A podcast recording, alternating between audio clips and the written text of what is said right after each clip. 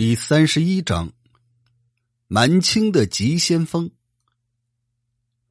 大顺军跑了以后，吴三桂就把多尔衮请到了山海关，让手下的人都跟多尔衮见了面，紧接着就商量打仗的事儿。洪承畴说：“现在李自成率兵来攻打山海关，京城肯定空虚，我们不如趁机从居庸关迂回过去。”直接攻打京城，等到李的贼军回来救援时，关上的队伍再趁机在后面袭击，这样两面一夹击，肯定要了李自成的小命。要是听了洪承畴的话，吴三桂一家老小就死不了了。吴三桂却不是这么想的，赶紧说：“关内的老百姓盼望你们像久旱盼甘雨一样，要是去偷袭。”不光劳师动众，浪费时间，咱们堂堂正正的队伍反而显得鬼鬼祟祟、不体面了。因为吴三桂一心想着陈圆圆，当然不想多耽误时间，恨不得一下子进了京城才好。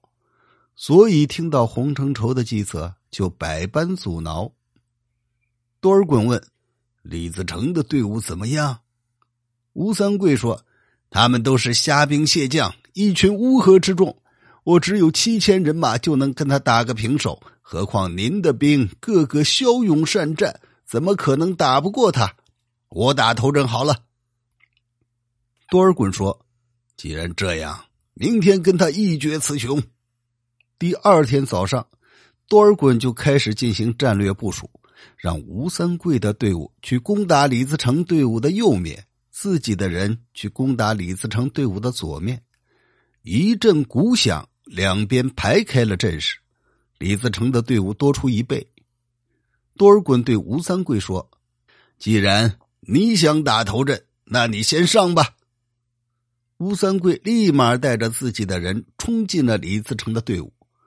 多尔衮带着多铎、阿济格跑到了东山，洪承畴、祖大寿、孔有德、尚可喜也跟着上了山。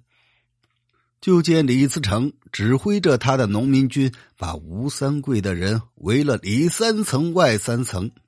吴三桂带兵浴血奋战。多尔衮说：“真够厉害的！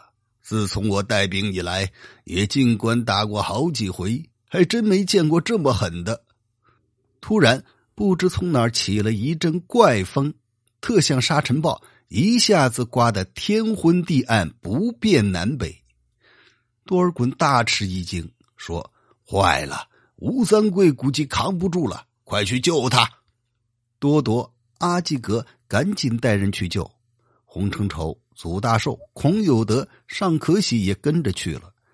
一声号令，万马奔腾，一起杀向李自成的农民军。李自成正在山上指挥战斗，一看刮起了大风，尘土飞扬，又冒出一伙小辫儿。带兵的都是红顶花翎，不禁吃惊的说：“这不是清兵吗？怎么来这儿了？”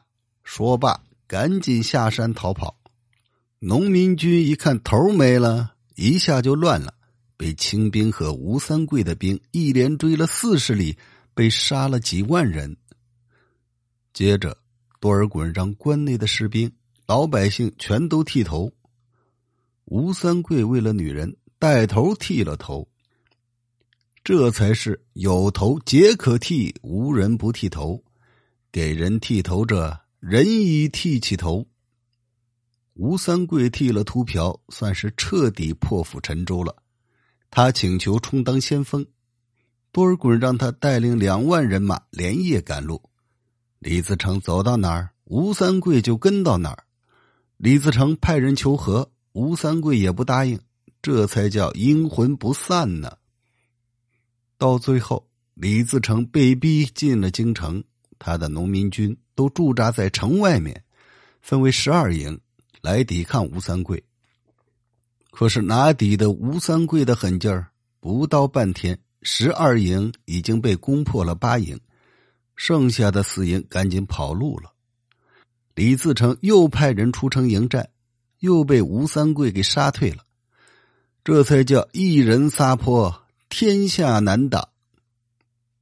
李自成是真的害怕了，赶紧又派人向吴三桂求和，愿意和他平分天下。吴三桂连话都没让外交官说，就让人把他杀了，继续让人猛烈的进攻。忽然听见城上一阵哭声，吴三桂抬头一看，竟然是自己的亲爹亲娘以及老婆孩子三十多口，都戴着手铐脚镣，哀求说：“咱一家老小都在这儿呢，你不如投降了吧？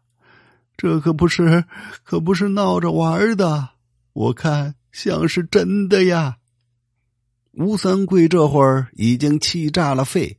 还是高喊着不投降，城上的人大喊：“哎，你不要你爹娘了？没有你爹娘，你从哪儿来的？你爹娘为了你一个人不投降而被杀死，你忍心吗？”吴三桂说：“我爹娘的恩情，难道我不知道吗？但我和姓李的狗贼仇深如海，势不两立。今天要么他死。”要么我死，今天他要是敢害我的父母，我把姓李的贼抽筋扒皮，替我的父母报仇。吴三桂刚说完，一个人的脑袋就从城上面掉下来，紧接着一连掉下二三十个。吴三桂让人拾起来一看，咣当一声就从马上掉了下去。感谢收听，请您订阅支持老驴。